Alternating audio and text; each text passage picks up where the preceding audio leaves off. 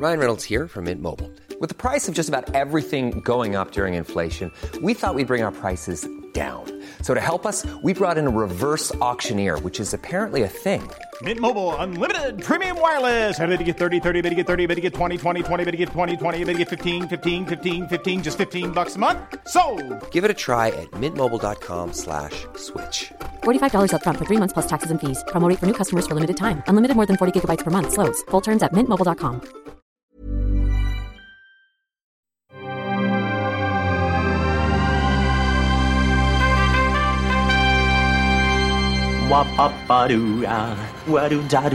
Steven, arrête s'il te plaît, j'ai jamais pu encadrer Michel Legrand. Salut c'est nos ciné, oui, oui, vous ne rêvez pas, on est encore un peu là, mais avant notre hiatus a duré à déterminer, on s'est dit que c'était sympa de vous laisser avec un petit dernier pour la route. Et on vous gâte car non seulement nous allons parler d'un film qui sort au cinéma ce 22 janvier, Adoration, mais en plus nous recevons dans nos studios son réalisateur Fabrice Duvels. Bonjour Fabrice. Bonjour. Pour en parler et pour assaillir de questions notre invité, j'ai nommé deux essentiels de l'émission, à savoir Stéphane Moïsakis. Bonjour Stéphane. Salut Perrine.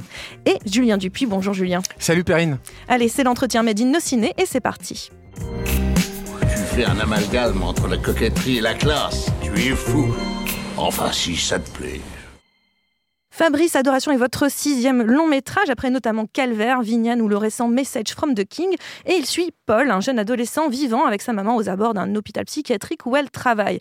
Un jour, Paul croise le chemin de Gloria, une nouvelle patiente de la clinique. Tombé fou amoureux de cette adolescente trouble et solaire, comme le dit le synopsis, Paul s'enfuit avec elle, loin de tous et surtout des adultes. Au casting, on retrouve la révélation de Jusqu'à la garde de Xavier Legrand, j'ai nommé Thomas Gioria, ainsi que la jeune comédienne belge au CV déjà très très bien rempli, Fantine Arduin. Ils sont entourés à la fois d'un habitué de votre univers, Fabrice, j'ai nommé Laurent Lucas, et d'un nouveau venu chez vous, Benoît Poulvorde.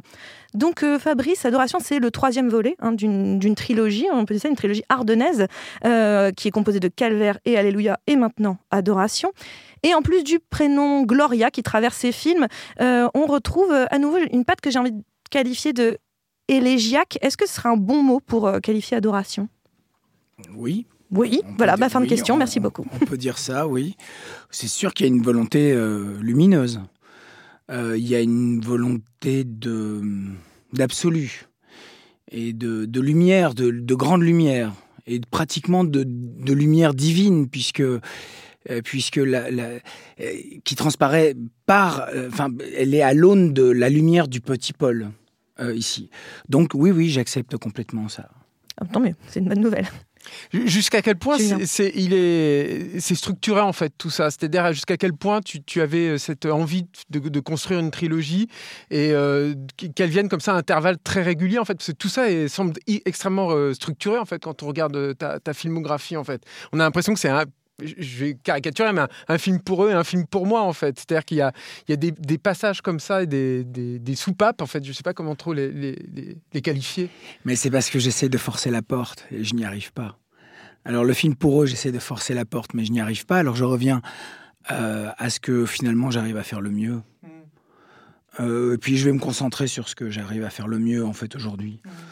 Mais euh, pour revenir à ta question, je, je crois que hum, il n'y avait pas vraiment d'idée de la trilogie avant euh, la mise en chantier de, Alléluia. J'ai dû balancer ça à un moment donné à un journaliste qui a repris ça et puis euh, Alléluia a été, a été annoncé comme le deuxième volet d'une trilogie. En même temps, aujourd'hui, à la fin de la voilà de, de Adoration, on voit bien que thématiquement, artistiquement, euh, géographiquement et poétiquement, c'est hyper cohérent. Euh, donc oui, je, je- je- je l'accepte euh, complètement encore une fois. C'est Euh, super, on mais- est validé. Mais euh, euh, arrive un autre projet que je tourne euh, au printemps qui s'appelle Inexorable, avec de nouveau une Gloria. Et euh, je me demande euh, où ça va me mener, en fait, tout ça. Donc je ne sais pas très très bien si ça va être une...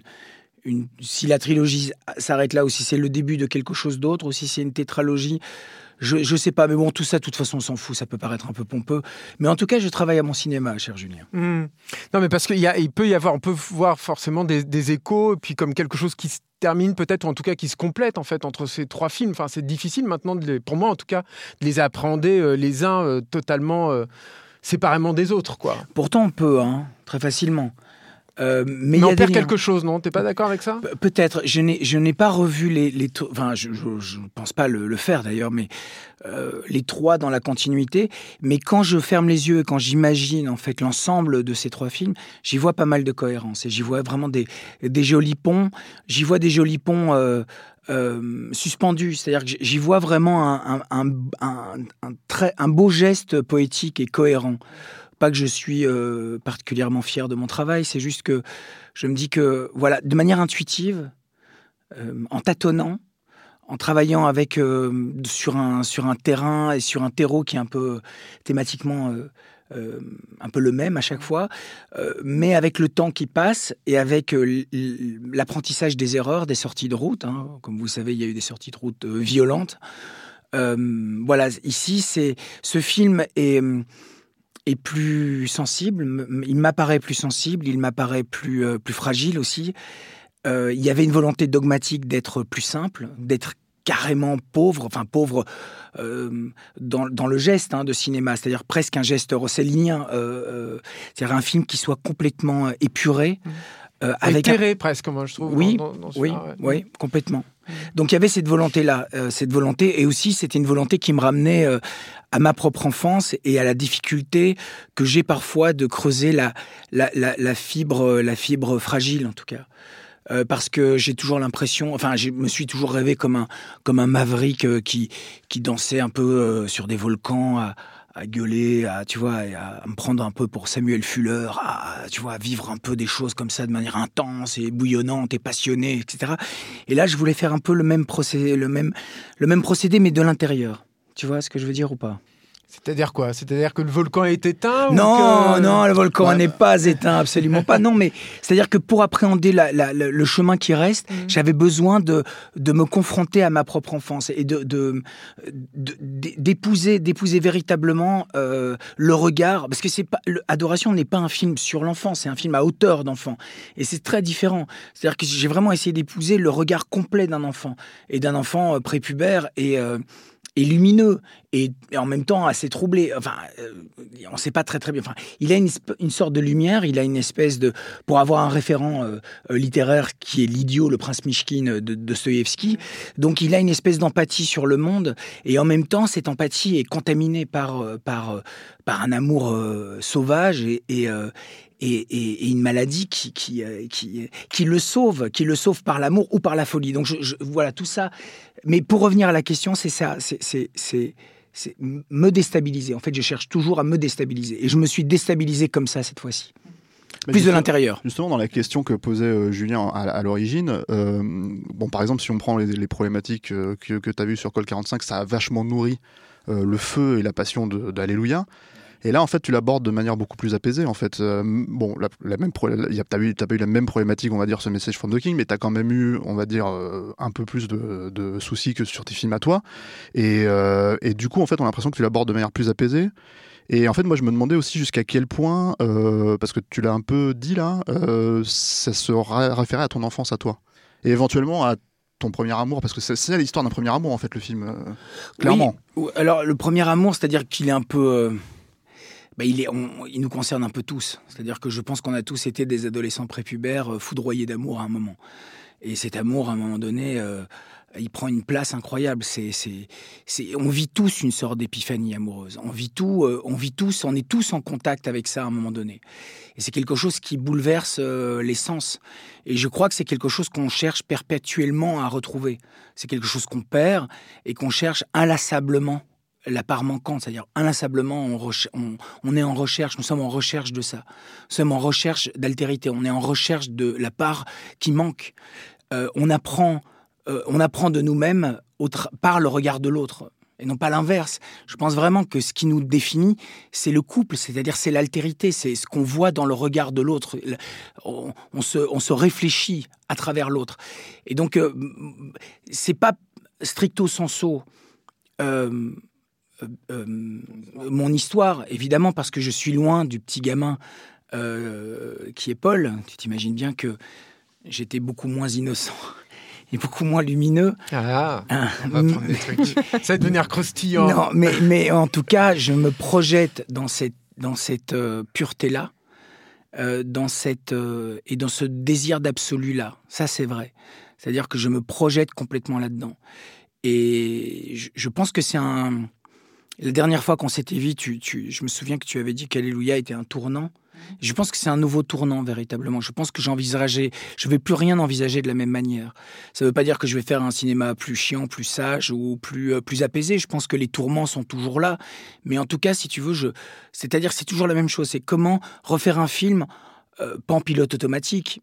Tu vois, là maintenant, on commence un peu à avoir de, de l'expérience et, et, et ça pourrait être, je pourrais faire des choses peut-être un peu plus apaisées, un peu plus, voilà, en- moins en souffrance. Mais au fond, je, recherche toujours la même chose. Je recherche, non pas parce que j'ai une, peut-être que j'ai une appétence un peu à la souffrance, hein, mais, mais euh, c'est mon côté un peu euh, euh, doloriste, quoi. Mais, mais, mais je, cherche véritablement, en fait, à, à me mettre en, danger. quand je fais un film. Alors, il y a danger et danger. hein. Je ne vais pas éteindre des feux en Australie, ni, ni me battre en Iran, mais euh, je, cherche en tout cas à me déstabiliser profondément. Parce que ça m'apprend énormément sur moi-même. euh, profondément, en fait. Se déstabiliser là, donc c'était quoi? C'était re- retrouver donc ce- ce- cette part, euh, faire cette espèce d'autobiographie sensitive en fait de ton de ton enfance? C'était Mais c'est la brèche, c'est-à-dire que si, tu veux, le truc, c'est que j'ai- grandi, moi, dans, dans des, dans des collèges catholiques très stricts. J'ai eu une enfance, non pas, euh, pas malheureuse, hein. j'ai une enfance plutôt heureuse, mais dans un cadre très rigide, très strict, euh, très. euh, et donc, je vois bien que la part d'intime, la- la- la- ma pudeur est quelque chose qui m'empêche souvent de m'exprimer tel que je le voudrais. Je vois bien qu'avec le temps, même dans mes histoires d'amour, même dans mes amitiés, il y a une part de pudeur qui me retient. Et ça, c'est, on a tous, on a tous euh, grandi dans des contextes différents et on est tous, on a tous des casseroles et on a tous étouffé des choses. Ben moi, j'ai ça, c'est-à-dire que j'ai l'impression souvent qu'il y a des choses que je me suis pas autorisé à faire. Tu vois, par exemple, j'ai revu Vignane. euh, euh, parce qu'il y a une rétrospective en Belgique, je l'ai revue en 35 mm, dans une salle pleine. D'ailleurs, j'étais très heureux avec des jeunes gens. Mais j'ai vu à quel point ces deux films se répondaient. Et j'ai vu aussi à quel point euh, je peux masquer, je, peux, euh, je peux, bou- je, peux dégueuler en fait dans, dans, dans, des, dans des excès euh, de glauquerie ou, ou, euh, de caméra, alors que euh, j'aurais pu être beaucoup plus euh, me mettre à nu beaucoup plus. Et j'ai l'impression ici que ce travail-là, en 10 ans, en 10-12 ans, a été fait. Euh, C'est-à-dire que c'était une volonté de me mettre plus à poil, d'être vraiment à l'os, de me dire voilà, maintenant, c'est- vas-y, quoi. Et c'est pour ça que ce tournage aussi a été, enfin, surtout la préparation a été aussi, euh, ça a été au- aussi ténu pour moi parce que j'étais vraiment à poil. Donc, j'étais, j'avais pas cette assurance, ouais, on y va, blabla, tu vois, enfin, que je peux avoir sur certains films parce que je, suis profondément un, un, meneur de troupe. Je vois que j'arrive à fédérer euh, autour de, de, de, de- ma vision, je fédérais les équipes, etc. Et là, mon équipe, qui a l'habitude de, me, de, forcément de travailler avec moi, voyait bien qu'il y avait chose qui était plus, euh, qui était plus fragile. J'étais plus fragile, plus fragilisé. Ça veut pas dire que j'étais comme. C'est-à-dire quoi Plus indécis peut-être Que tu cherchais plus des choses Je cherchais plus des choses. ouais. Ouais. Je cherchais quelque chose. Je laissais beaucoup plus de place aux enfants. J'ai mis, j'ai mis beaucoup de précautions et beaucoup de temps à les choisir. Et puis après, je leur laissais énormément, énormément de place. Parce que je pense qu'ils ont contribué de manière totale à, à, à- à la, à la construction de ce film. J'aurais pas pu faire le, le même film euh, sans eux. Mais justement, alors comment est-ce que ça diffère par rapport à ta direction d'acteur sur les autres films? Parce que souvent, tu te disais que quand tu allais chercher les acteurs et avec la caméra, en fait, tu allais vraiment, vraiment très, très près d'eux, limite à être à côté d'eux, en fait, quand, quand ça tourne. Comment ça se passe avec des enfants? Parce que c'est, ils sont pas aussi expérimentés dans l'absolu, mais en plus, je pense qu'ils sont à fleur de peau. C'est beaucoup plus difficile en fait de, les. euh, Alors, est-ce que ça a changé en fait pour toi ce, fonctionnement? Tu dis que tu leur as laissé plus de, de- d'espace, mais ça change par rapport à la direction d'acteur? Euh, alors Stéphane, le truc c'est que j'ai j'ai la chance en tout cas, euh, c'est le tournage probablement le plus facile que j'ai pu faire. Euh, il a fallu trouver la bonne connexion avec les enfants. Il a fallu trouver le bon, construire le bon pont. Euh, il a fallu gagner leur confiance. Il a fallu euh, vraiment les apprivoiser. Je les ai jamais infantilisés. Ils étaient vraiment avec moi. On a vécu quelque chose d'assez extraordinaire. Euh, C'était un bel été. Il se trouve que mes enfants étaient sur le plateau. Ils ont li- lié des liens très très étroits avec mes propres enfants qui ont peu ou prou le même âge. C'est intéressant ça. Oui, mais vraiment, ils étaient très très proches. Donc il y a, y y eu quelque chose de, de très poreux, de très familial.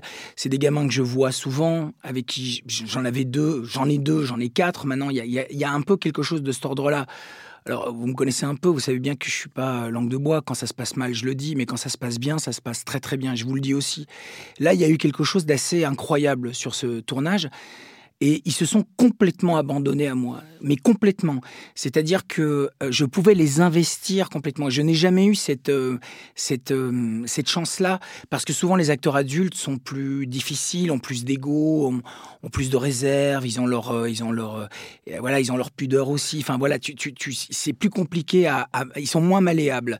Les enfants se sont abandonnés et en même temps, ils étaient absolument convaincus de ce qu'on faisait, déterminés. Je crois que ce sont deux gamins qui sont profondément des artistes. C'est-à-dire qu'ils ont une haute idée de ce qu'ils font. Ils se projettent dans un avenir.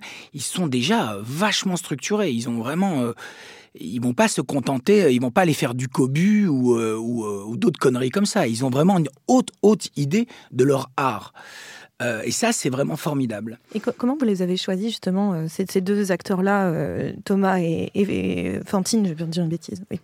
Donc, ben, toujours la même chose, en processus, c'est un, un, processus de casting. Vous avez très attention à ça. Donc, ah, oui, oui. Ça, comment, comment, qu'est-ce qui a décidé que c'était ces deux, ces deux enfants-là? Bah, Il y a une sorte d'évidence, c'est-à-dire que Fantine, on voit bien, enfin, moi je l'ai rencontrée, elle était beaucoup plus jeune, c'était en 2017, elle partait elle partait pour Cannes euh, sur le film d'Anneke que je n'avais pas vu. Je l'avais juste vu avant sans savoir hein, qu'elle avait fait euh, le Anneke et qu'elle avait fait différentes choses.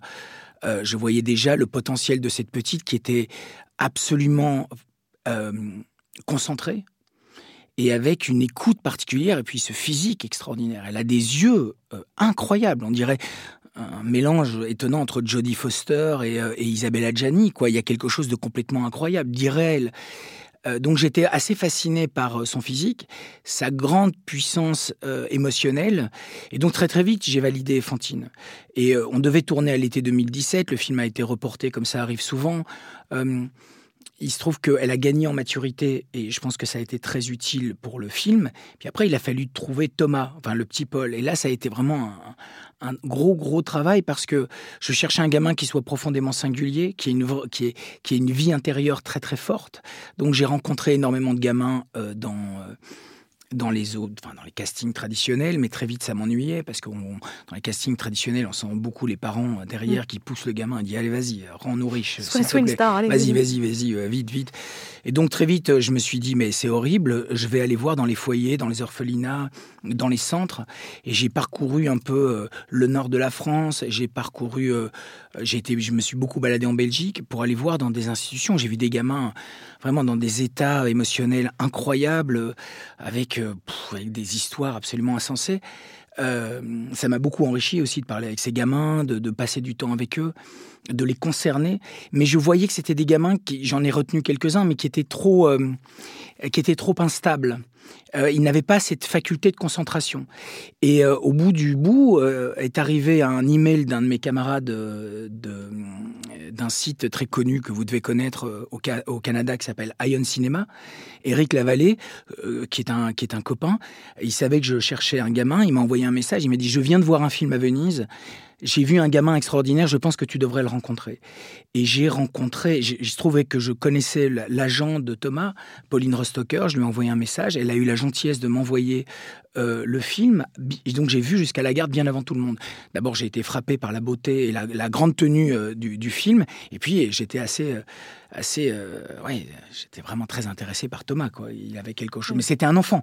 Dans jusqu'à la garde c'est un enfant. petit, ouais. voilà et donc quand j'ai vu arriver avec sa maman un, un, pas un jeune adolescent mais il était déjà un peu plus fait quoi et euh, il y a eu un moment comme ça de, discussion avec Thomas. Il semblait très timide et je lui posais la question. Il parlait pas beaucoup. Je lui disais mais comment tu vas faire? Comment tu, vas appréhender un personnage comme ça? Il avait lu le scénario, il avait beaucoup aimé le scénario, la maman aussi. Et euh, Thomas m'a juste dit, mais je ne sais pas, je, comment, je ne sais pas, je ne sais pas très bien comment je vais faire. Je dis, mais tu as bien une idée comment tu vas, comment tu, imagines ce personnage? Il m'a dit, non, je, ne sais pas, je vais juste écouter. Alors là, je veux dire, j'ai eu un frisson qui m'a parcouru le corps. Je me suis dit, ça y est, je l'ai, quoi, je l'ai. Ça ressemble énormément au personnage, quoi. Déjà, cette Complètement. réponse, c'est Complètement. ça. Ils ont eu un impact sur leur personnage, du coup, une fois que tu les as castés, ça les a. Parce que euh, on a quand même l'impression d'avoir. euh, que tu as trouvé juste le- la- les, les acteurs idéaux Ouais. pour euh, Oui. les- la vision mentale, en fait, que tu avais pas du tout, qu'il y a eu un va-et-vient, en fait, entre ce que toi tu avais imaginé et, et, et- et ce que les personnages sont devenus une fois que tu les as castés. quoi. Non, non, ils étaient. Enfin, après, ça reste des enfants euh, euh, très rieurs, très très vivants.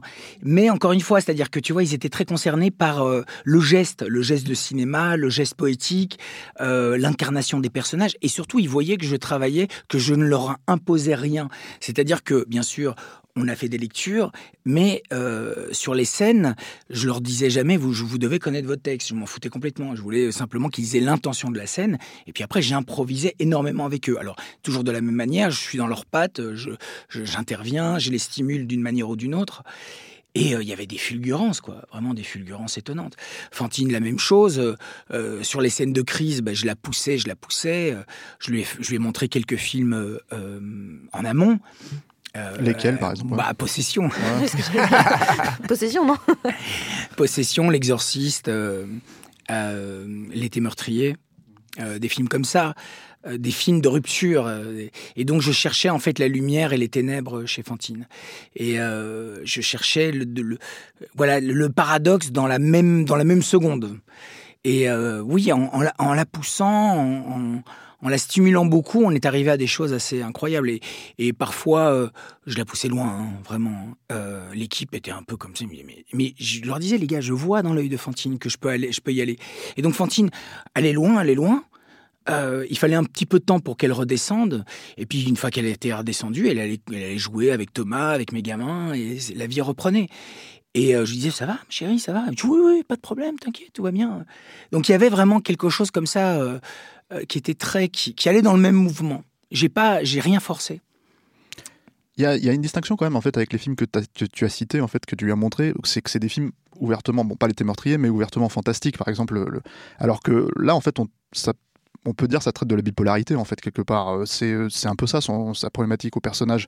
Et du coup euh, est-ce que justement en dehors des films, toi-même déjà est-ce que tu t'es renseigné là-dessus? Est-ce que c'est quelque chose avec lequel tu as été confronté, éventuellement dans un amour ou un truc comme ça? Ou est-ce que tu t'es dit, tiens, je vais, je vais euh, utiliser cette, euh, cette, euh, En amour, j'ai rencontré quelques, quelques, quelques personnes euh, quelques comme ça personnes, pas comme ça, pas dans ces excès-là, mais je pense qu'on rencontre tous, et on est peut probablement soi-même un peu bipolaire en Mhm. amour. Euh, mais en fait, j'ai jamais voulu faire un postulat réaliste, euh, tu vois, de, Mhm. de, de, de la maladie euh, mentale. Et je me souviens que quand on a rendu le, le- le projet au CNC, donc pour avoir l'avance, les retours de les fiches de lecture après refus, c'était la schizophrénie enfantine n'existe pas. Ah, ah bon? Non, mais je dis, les, les- je dis, les mecs, mais vous êtes frapp- frappés, quoi. Vous êtes frappés. Donc moi, j'ai jamais voulu euh, faire un film réaliste. On voit bien que je suis pas un réaliste. Je, je m'ancre dans une sorte de naturalisme, mais après, je tends vers C'est quelque fou chose cette incompréhension. mais encore oui, mais c'est incroyable. On, voit, bon. on, voit, on, voit, on voit ça par- partout, tout le temps. hein, je veux dire, mais c'est pas très grave. Après, euh, certaines personnes, par exemple en Q&A, donc en questions-réponses en avant-première, me posent énormément de questions sur la maladie mentale et, et parfois me, me, me, me confrontent par rapport à ça. Mais je dis, mais euh, chère madame, cher monsieur, je, je, je n'ai absolument pas voulu euh, faire un faire un diagnostic ou, euh, c'était pas du tout mon propos. Mon propos, c'est c'est un gamin qui se confronte à quelque chose d'hostile et euh, qui lui échappe à cette gamine. Quelque chose qui la, qui la submerge.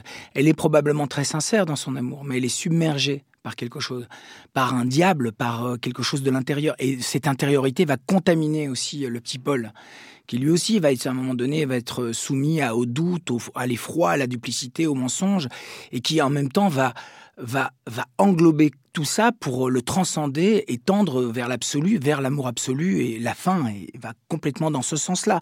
Mais est-ce que c'est de l'amour absolu ou est-ce que c'est une folie?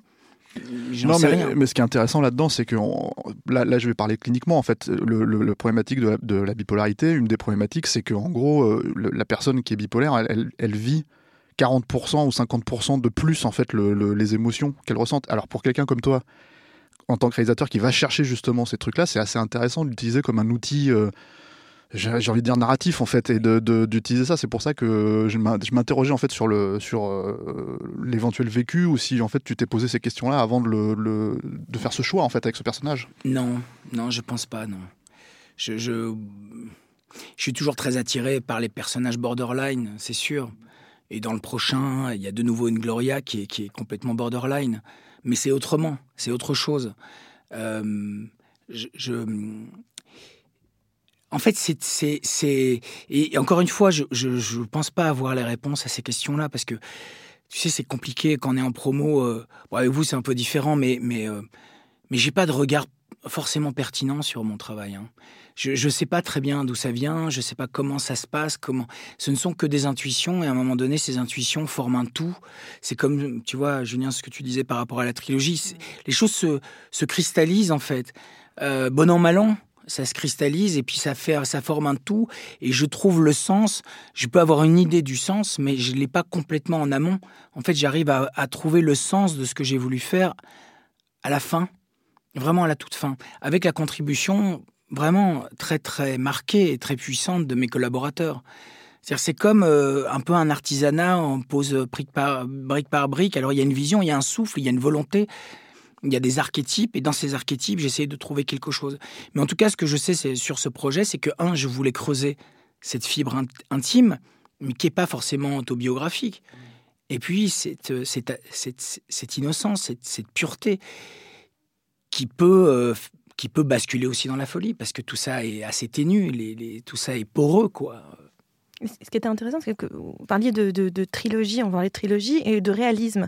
Et c'est vrai que euh, sont assez difficiles. Et, euh, et Stéphane mentionnait le fait qu'on ne peut pas euh, le qualifier de film fantastique, euh, contrairement à d'autres films. Mais, mais dans, les, trois films, que ce soit Calvaire, que ce soit Alléluia et La Adoration, on sent qu'au départ, on part d'un postulat relativement réaliste en soi. Le, point de départ à chaque fois est très euh, ancré dans une forme de réalité. Et finalement, il y a un glissement qui s'opère en permanence chez tous ces personnages. À un moment donné, euh, comme si le personnage principal finit par refuser, euh, le, refuser le réel, ou en tout cas ne, plus adhérer à ce réel. C'est- assez intéressant de voir que dans les trois films, volontaires ou pas, il y a ce glissement qui s'opère. C'est quelque chose qui, c'est- cet abandon du réel, c'est ce qui vous intéresse? Oui, oui, mais on peut parler de Vignane aussi, hein, qui est un Oui, film que j'affectionne beaucoup, euh, qui, est, qui est loin d'être euh, d'être euh, d'être parfait, hein, mais c'est aussi un glissement dans. euh, dans- en fait, c'est c'est toujours un glissement dans les tourments. C'est-à-dire que le réel. Euh, se déconstruit dans, dans, dans une forme... Ou alors c'est l'intériorité qui contamine l'extérieur, ou alors c'est l'extérieur qui contamine l'intérieur. Mais ça, je, je le fais pas de manière thématique. Je me dis pas, ah, je vais faire ça comme ça, machin, etc. C'est-à-dire que je construis plus comme un plasticien, comme un. Je travaille plus la matière. C'est-à-dire que ce qui m'intéresse profondément, c'est c'est que le trouble, à un moment donné, s'étiole euh, dans l'environnement. Euh, D'où l'aspect naturaliste. oui, d'où l'aspect naturaliste. En fait, pour être tout à fait clair, hein, je veux dire, euh, et, et- et- c'est-à-dire que c'est vraiment un travail en amont de repérage, de texture, de matière, de source, une source, préparer un espace qui soit un espace euh, vide, euh, matiéré, hein, visuel, intéressant. Euh, mettre des comédiens là-dedans, donc des corps, des, des corps, euh, des gueules, euh, des peaux et des yeux. Et après, c'est sonder l'âme, la faire dégueuler en fait. Et quand je dis dégueuler, c'est un peu violent, mais c'est pour en fait rendre concret et rendre physique l'indicible. Et je pense qu'il y a vraiment cette volonté-là, c'est-à-dire au plus j'avance, au plus je me dis, je travaille en- en- en amont euh, mes décors, euh, euh, mes- les corps de mes acteurs, euh, j'essaie de, de, de, rendre tout ça possible. Et, après, quand je suis dans le sur le plateau avec eux, j'essaie d'aller le plus loin possible pour vraiment faire dégueuler, faire surgir d'eux quelque chose que je peux arriver à capter. Je ne dis pas que j'y arrive, hein, mais en tout cas, c'est l'ambition, c'est capter l'indicible. Et ça, ça me passionne vraiment. Me- ça me passionne parce que c'est un travail d'artisan, c'est un travail de plasticien. Moi, j'ai pas des grandes idées sur. euh, Enfin, je, je suis pas complètement idiot. Hein, je peux avoir des idées sur certaines choses ou en tout cas des des, euh, des intuitions, mais je n'ai pas de je, je n'ai pas, en tout cas, cette cérébralité. euh, absolue. Voilà, il y a des réalisateurs absolument incroyables euh, qui, ont, qui ont un sens, euh, cerveau quoi. Bong Joon-ho, euh, Parasite, c'est un film cerveau. On voit bien que c'est implacable. Par Chan Wook, pareil. Enfin, on voit bien que c'est des, c'est- voilà. Ceci étant dit, il y a quand même un ou deux trucs intéressants par rapport à ça dans Adoration, c'est que chaque élément qu'on pourrait dire, je sais pas, des climax de, de pas horrifique parce que c'est pas horrifique en fait dans le film, mais, mais disons deux trois passages à l'acte. Euh, J'essaye de pas trop spoiler, euh, voilà, qui est euh, notamment par exemple là, avec la directrice de, de l'école au début, Ouais. ce genre de choses où on voit une, quand même une petite influence de genre, là, on va Oui, dire, oui, il y a- clairement un peu de Suspiria là-dedans, un peu de tout ça. En fait, ce qui est assez intéressant, c'est qu'il y a trois quatre moments comme ça clés dans le film euh, dont on va dire si c'était un film de genre à proprement parler, c'est-à-dire euh, qui allait dans cette, qui s'inscrivait là-dedans, en fait, ça serait le nerf de la guerre. Et c'est-à-dire tu les utiliserais vraiment comme des points dramatiques. Or, en fait, ce qui est assez étonnant, je trouve, et en fait, finalement, euh, euh, c'est qu'en fait, tu choisis de pas expliquer l'issue. C'est-à-dire, tu dis jamais. euh, tiens cette personne est morte ou tiens cette personne a, a survécu ou tiens par rapport à- à- au drame en fait en question ce qui fait que ça élude absolument pas l'amour que peuvent ressentir les deux personnages. Et je me demandais clairement quel des point- moyens en fait. Voilà, je me demandais à quel point c'était pour le coup conscient aussi de, de se dire ok, je sais qu'il y a des, des éléments comme ça dans mon film, mais j'ai pas envie en fait d'en faire euh, C'est pas l'intérêt quoi. quelque chose de plus dramatique que l'aspect dramatique de l'amour. Mais pa- parce que le point de vue est unique. Mm. C'est-à-dire que le point de vue est, est- est absolument unique. Euh, tu, tu vois, par exemple, moi j'ai toujours eu une intuition que le point de vue devait être unique. Par contre, euh, euh, pendant le financement du film, souvent les gens me disaient oui, mais il n'y a pas d'antagonisme. Et je disais mais l'antagoniste c'est Gloria, qu'est-ce que vous m'embêtez euh? Il dit non, il faut un antagoniste plus fort, la police, l'oncle, les recherches, etc. Et à un moment donné, euh, Manuel Chiche, mon, mon, mon- mon coproducteur euh, et distributeur, m'a convaincu en fait de, de ça. Il m'a dit mais écris-le, on verra, voilà. Donc je l'ai écrit. Mais je- même en l'écrivant, je me disais mais Ça sert à rien. ça sert à rien. Donc je, ne, je ne voulais absolument que épouser le point de vue du petit Paul. Ça me semblait être la chose à faire. Ça me semblait. Donc effectivement, il y a des choses. euh, c'est pas un point de vue omniscient. Euh, et je ne voulais pas être omniscient. Je voulais être que dans la voix du petit Paul. Ce n'était que mon regard. Euh, donc voilà, ça, ça, ça, ça génère ça, ce que tu dis. À, à mon avis, hein, ça génère ça. Donc je voulais pas expliquer la mort. Euh, ou pas de la directrice, sauf qu'elle était expliquée à la fin. Euh, Il y avait une, fin euh, qui, avait été, qui a été écrite et qui était autre que celle qu'on a aujourd'hui, qui était plus triviale, c'est-à-dire que le gamin était dans, dans un foyer six mois plus tard, et après tout, après leur cavale, était confronté euh, par un juge, donc Béatrice Dalle, qui était- faisait la, la juge, et qui confrontait le gamin par rapport à la mort et par rapport à l'idée d'un sacrifice. Enfin, je ne vais pas spoiler tout ça, enfin, ça sert à rien. Parce que ça, fin, c'était tourné? on l'a tourné Ah, et c'était c'était c'était très bien. hein. C'est vraiment euh, c'est vraiment c'était une vraiment une, une une fin intéressante aussi possible en tout cas. Mais sauf que si tu veux. Euh, on, l'a gardé en balance, elle est restée en balance pendant un petit moment, mais euh, on a choisi de rester en l'air. On on a choisi de rester dans le mouvement qui englobait les quatre éléments, leur amour fou et ce regard qui enfin convergeait et non plus diverger. C'est-à-dire que là, ils sont, euh, tu vois, l'eau est devenue le feu, le feu est devenu l'eau dans un, ensemble cohérent. Euh, ils regardent ensemble dans la direction euh, d'oiseaux qui, s'envolent et qui, et qui prennent complètement un envol incroyable. Donc il y avait un geste poétique, il y avait un geste de cinéma qui me semblait euh, très, très puissant. hein. Après, chacun, je laisse lui- libre, libre à chacun de- de- d'en penser euh, ce qu'il veut. Mais, mais et, donc revenir au réalisme et à la trivialité me, voilà à un moment donné euh, et c'est une longue discussion qu'on a eue euh, euh, moi j'avais peur de me de me séparer de cette fin parce que je j'avais j'avais plus envie qu'on me dise oui mais duel si c'est pas terminé ses films blabla et reste toujours dans les trucs donc j'avais envie de quelque chose qui se finit qui finisse et puis à un moment donné, euh, euh, un camarade, pour, pour le nommer euh, Bruno Bard, a beaucoup, beaucoup milité pour, pour qu'on coupe cette fin. Euh, et je pense que Bruno avait raison. Et aujourd'hui, je, je- je suis absolument convaincu de, de la fin qu'on a. ouais. Ça Mais- contribue au côté éthéré, encore Oui, une oui, fois, c'est du ça. film. Quoi. Tout à fait.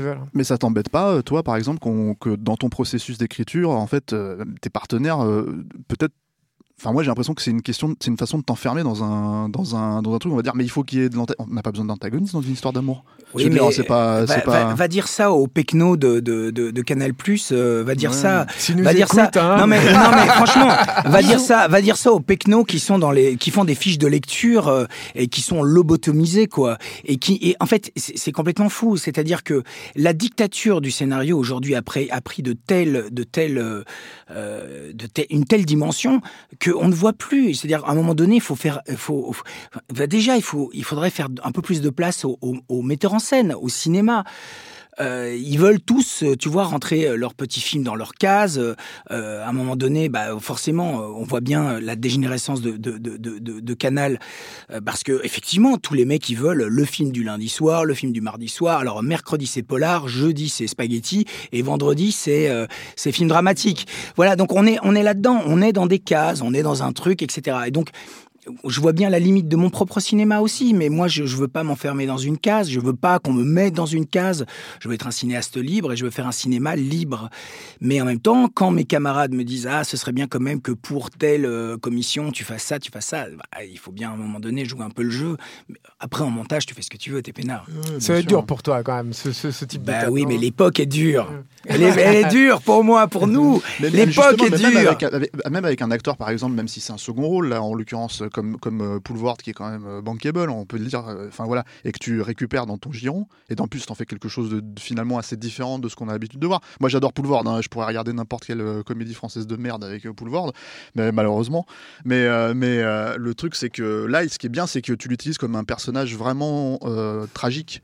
T'as écrit pas, pour lui il y a Mais pas moi- de fanfaronnade, en fait. Non mais moi, euh, les gars, vous prêchez un convaincu. Benoît Mm. Paul Vort, c'est, euh, c'est- je cours après depuis 15 ans. D'accord. Je cherche à avoir, à avoir, à avoir Benoît depuis 15 ans dans mon cinéma. Euh, C'est compliqué. euh, Il voit pas de film, ça l'intéresse pas vraiment. Et je sais pas pourquoi il a dit oui là.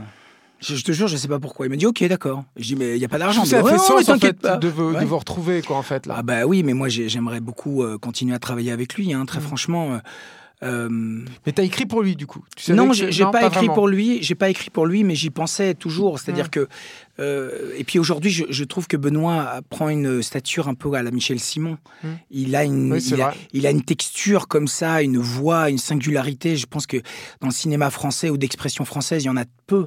Puis il est très incarné, surtout dans ton film quoi. Il est, son corps est là quoi, très Ouais, présent comme Ouais. Simon quoi justement. Un absolument, absolument. Mais je, je, je, je l'aime beaucoup. Il est difficile, hein, mais je l'aime vraiment beaucoup. Hmm. Euh, Moi, je voulais qu'on parle un peu du travail sur les décors, en fait, sur ce film en particulier, euh, parce que j'ai eu l'imp... Enfin, i- i- la nature est tellement importante en fait dans, dans Adoration. Je me demandais en fait comment tu avais travaillé au corps justement ce, ce- cet environnement en fait, parce que c'est pareil, il y y a quelque chose où on a l'impression que c'est peut-être moins, euh, c'est plus naturel dans tous les sens du terme quoi. C'est-à-dire que ça, ça coule de source quoi, beaucoup plus. C'est moins fabriqué. On est, on est très loin du décor final en fait de, de- que tu pouvais construire en, Thaïlande auparavant. En fait, on est vraiment à, à, en fait de ça. Et comme de la même façon que tu travailles au corps avec tes, avec tes comédiens et tout, pour moi, je me suis dit, mais comment il travaille en fait, Fabrice, en fait, sur ces, sur ces, sur ces décors? Eh ben, on travaille beaucoup en amont, comme je te disais tout à l'heure, c'est-à-dire que c'est vraiment un travail de, de long repérage. Alors, les repérages, c'est quelque chose, c'est un, un moment que j'aime particulièrement parce que je suis avec mon camarade euh, qui, qui s'occupe un peu de la direction artistique qui s'appelle Emmanuel de Melemester. Et avec euh, Manu, on part, on, on se balade, on parle un peu de tout, euh, on parle. On parle de cinéma, on parle des femmes, on parle, on parle de la vie, quoi. On parle de tout ça, et on va manger, on regarde, on, rêve. Et donc ça, c'est un long, long euh, chemin. Euh, on définit des lieux, et puis ces lieux, euh, on les investit. On les investit surtout en, matière, en texture. Et les intérieurs, et puis après les extérieurs. Parce que les extérieurs, c'est la même chose, on les investit aussi. Mais il y avait une volonté de vraiment de simplification ici. Et il y avait une, volonté aussi de, lumière. C'est-à-dire que, par exemple, tous les extérieurs, euh, euh, tu vois, comme on est un petit groupe, on n'avait pas beaucoup d'argent hein, pour faire le film, mais on est un petit groupe très soudé. Et, euh, le premier assistant comprend bien ce qu'on fait. Donc, bien sûr, j'ai pas la latitude de Malik qui tourne euh, 30 minutes par jour, hein, mais on était vraiment en place pour des lumières très spécifiques. Euh, à certains moments de la journée pour choper une lumière euh, qu'on souhaitait divine, quoi. Euh, donc voilà, on était fort là-dedans. Puis après, il y, a, la fumée, il y a, la pluie, il y a, ces choses qu'on essayait de structurer, toujours en relation et en lien profond avec les tourments du couple, hein, leur avancée, leur, leur, cavale. Et les intérieurs, ben voilà, c'est ce travail de matière. Et c'est ce travail de, de, de source. C'est une source euh, comme, comme, euh, comme les peintres flamands, en fait. Tu vois, c'est-à-dire que jamais sur un, de mes plateaux, tu verras euh, un plafond technique ou alors des, des, des, des, des pieds à lumière, quoi. Ça, c'est vraiment, c'est interdit, c'est vraiment même pas la peine. Moi, je veux que les comédiens aient une latitude complète, totale. Alors, parfois, vu le mouvement des comédiens, on change la source parce que ça raconte autre chose et la lumière. C'est ce qu'on oublie souvent, en fait, c'est le, travail de la lumière, l'importance de la lumière, ce qu'elle montre et ce qu'elle cache. Ça, c'est vraiment quelque chose qu'on perd complètement dans le cinéma actuel. C'est-à-dire que plus personne n'en parle. C'est vraiment un truc. on, on, éclaire. Aujourd'hui, avec le digital, ils éclairent flat. Et puis après, ils commencent à faire des masques en étalonnage. Non, mais sans déconner, mais vous êtes fous, quoi. Non, mais c'est vraiment fou, c'est furieux. Là, là tu es en train de dire que tu as encore tourné celui-là en pellicule. Ah, bien, sûr, mais jusqu'à mourir, monsieur. Non, non, mais, mais, je posais la question est-ce que tu, t'as cité Malik, mais même Malik, il tourne en numérique maintenant. Oui, oui, je euh, sais, mais, mais euh, j'aime moins ses films aujourd'hui. Ouais, c'est très beau le dernier. Mm, j'aime moins. Bon. Mais je, je, je, respecte infiniment. Je respecte infiniment et, et je suis euh, béat d'admiration. Après, j'ai moins parce que il y a, certains films de Malik que voilà qui, sont pour moi insurmontables, indépassables. Les Moissons du ciel, la ligne rouge, pour moi, c'est là on touche à quelque chose qui est vraiment de l'ordre, euh, oui, du sacré total. Ici, je, sais que le film a été euh, aimé euh, par beaucoup de gens. moi, j'y allais vraiment pour l'aimer. Je, je, je, reviens un petit peu du film parce que j'y vois des manières, en fait. Mais je ne veux pas dire que j'ai raison, hein, loin de là. Et puis euh, j'aimerais le revoir et le revoir posément. Et, peut-être que quand je l'ai vu, euh, ça n'allait pas. Tu vois, les films qu'on aime, il faut toujours les revoir. En fait, euh, je pense que c'est toujours important. Mais sans partir sur, forcément sur Malik, l'idée c'est est-ce que, est que, justement quand on a un petit budget comme celui-là, est-ce que ça devient pas de plus en plus compliqué aussi encore de tourner en, en, péloche Non, parce que je vais t'expliquer pourquoi. Et ça, il y a souvent des gamins qui me, qui me confrontent avec ça. C'est-à-dire que nous, on définit clairement les sources. Euh, donc on, travaille vite, hein, on travaille vite. Après, le problème c'est que je tourne beaucoup, et ça c'est un problème pour les producteurs euh, qui me font la gueule très vite parce que je tourne un peu comme en numérique, en, pellicule.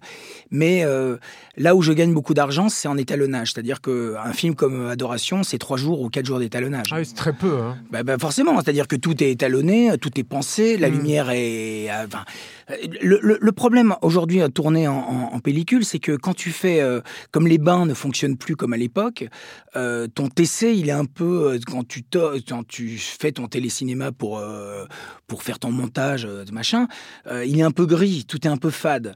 Donc à un moment donné, tu dis oh là là, mais j'ai peut-être fait une peut-être une connerie. les producteurs disent oui, l'image est quand même un peu un peu grise, un peu. non non, mais vous inquiétez pas, ça va aller, ça va aller. Et donc même toi, à un moment donné, parce que tu travailles longtemps sur cette image qui est un peu baveuse, quoi, qui est pas terrible. Et vient le moment, le, miracle des, des scans. Alors les scans arrivent et là tu fais, mais mon Dieu, mais merci mon Dieu, quoi. Ça devient sublime. Ça devient à un moment donné, tu vois, les couleurs primaires apparaissent, les bleus, les rouges, enfin, ça, devient absolument somptueux. Et puis après, nous, avec Dacos, euh, tu vois, on, on se, on pignole pas, on se pas pendant, pendant 107 ans, ça va très très vite. C'est aussi une manière de garder le contrôle sur ton film à la fin, parce que justement avec l'étalage numérique, euh, tu peux, enfin, tu peux complètement repenser le film. Euh, c'est incroyable. Et, bah oui, on euh, voit, on voit la gueule qu'ont les films aujourd'hui. Ah, souvent, je suis hein, franchement, le numérique, je pense pas que ça a aidé beaucoup. on n'a pas encore trouvé l'esthétique, on va dire, du numérique. Bah, Fincher, oui. Ouais, ouais, mais bon, lui, c'est pourquoi il l'utilise depuis le début, quoi. Mais Fincher, voilà, Fincher, ok, il utilise le numérique absolument avec génie. Non, non, mais il y en a, oui. Mais après, voilà, c'est juste que, en fait, je pense que tu rentres dans une, dans une espèce de logique où tu parlais des, lecteurs de scénarios, mais en fait, on peut aussi, aujourd'hui, en fait, justement, avec, la problématique du numérique, c'est qu'on peut aussi te faire chier en post-prod parce que tout, tout se règle, en fait. Voilà. Et toi, ça te permet de garder un contrôle en tant que entre guillemets auteur du, du, truc quoi. Oui, mais tu vois ça, on revient à la, question de la lumière, c'est-à-dire que euh, quand tu as une source, en fait, c'est exactement la même chose que la peinture. regarde les peintres flamands. Euh, il y a la source, ce qu'elle dit, ce qu'elle ne dit pas. L'intention. En fait, c'est l'intention. Et très souvent, euh, le problème, c'est que ça manque d'intention. Les films, il y en a, il n'y a pas pour autant plus de cinéma. En tout cas, avec des intentions. Et je pense que la lumière est fondamentale à l'intention. Il y a ce qu'elle révèle, il y a, euh, révèle, il y a ce qu'on cache, le paradoxe qu'on cache, le trouble qu'on cache, le trouble qu'on révèle à un moment donné. Et c'est ça, c'est cette alchimie-là, c'est ce trouble-là qu'on traque, nous, cinéastes, euh, euh, avec la lumière. On voit bien que la lumière, euh, par exemple, chez, chez Renoir, n'est pas la lumière euh, chez Duvivier, tu vois. Chez Duvivier, bah, la lumière, elle est, elle est trouble, elle, elle, elle montre, euh, elle montre l'ambiguïté des êtres. Chez Renoir, la lumière, il y a, il y a Dieu dans la lumière. Il y a, elle célèbre euh, Dieu, euh, euh, la, la- la joie de vivre, le- le, euh, l'absolu. Et, et on voit bien que Voici le temps des assassins et Partie de campagne, c'est la lumière est utilisée différemment. Et, et ça, c'est euh, c'est- c'est C'est-à-dire qu'il faut penser la lumière. Euh, je- de, temps en temps, euh, je, donne, parfois des, petits cours dans des écoles de cinéma et euh, je, je parle inlassablement de la lumière parce que j'ai l'impression que les gens ne n'envisagent même plus la lumière comme un outil dramaturgique. Et je pense que la lumière est fondamentale à la dramaturgie et à l'évolution des personnages. Ça, la lumière, c'est un truc qui peut venir au moment du tournage ou c'est quelque chose que tu définis très en amont en fait? C'est quelque chose qu'on peut définir en amont, mais on Mm. peut se tromper, on peut réorienter les Évidemment, choses. bien sûr. Ouais. Mais c'est un truc quand même sur lequel tu cogites pas mal euh, Oui. avant, avant, Ouais. avant d'arriver sur le plateau avec des référents, avec des référents sur certaines scènes. Et puis après, tu travailles en bonne intelligence avec des collaborateurs, notamment ici euh, Manuel Dacos, qui devient vraiment un chef opérateur. euh, je trouve que ici euh, sur Adoration, il fait, il fait un film qui est, qui est, qui est- qui est absolument, euh, en termes de photographie, qui a tombé par terre. Quoi. Et c'est quelqu'un que vous allez retrouver pour votre prochain? Oui, oui, absolument. Vous Ouais. en- enfin, on arrive vers la fin de, de l'émission, et c'est pour ça. euh, Est-ce que vous pouvez nous parler un tout petit peu du prochain? Mais non, c'est Euh, c'est compliqué parce que je, vous peux avez pas. le titre tout à l'heure. Oui, oui, mais je, je veux pas aller plus loin parce que euh, le, le film, le film est parti. hein, mais sur le cast, je- le, le casting sera, sera annoncé au Festival de Berlin, je, je pense.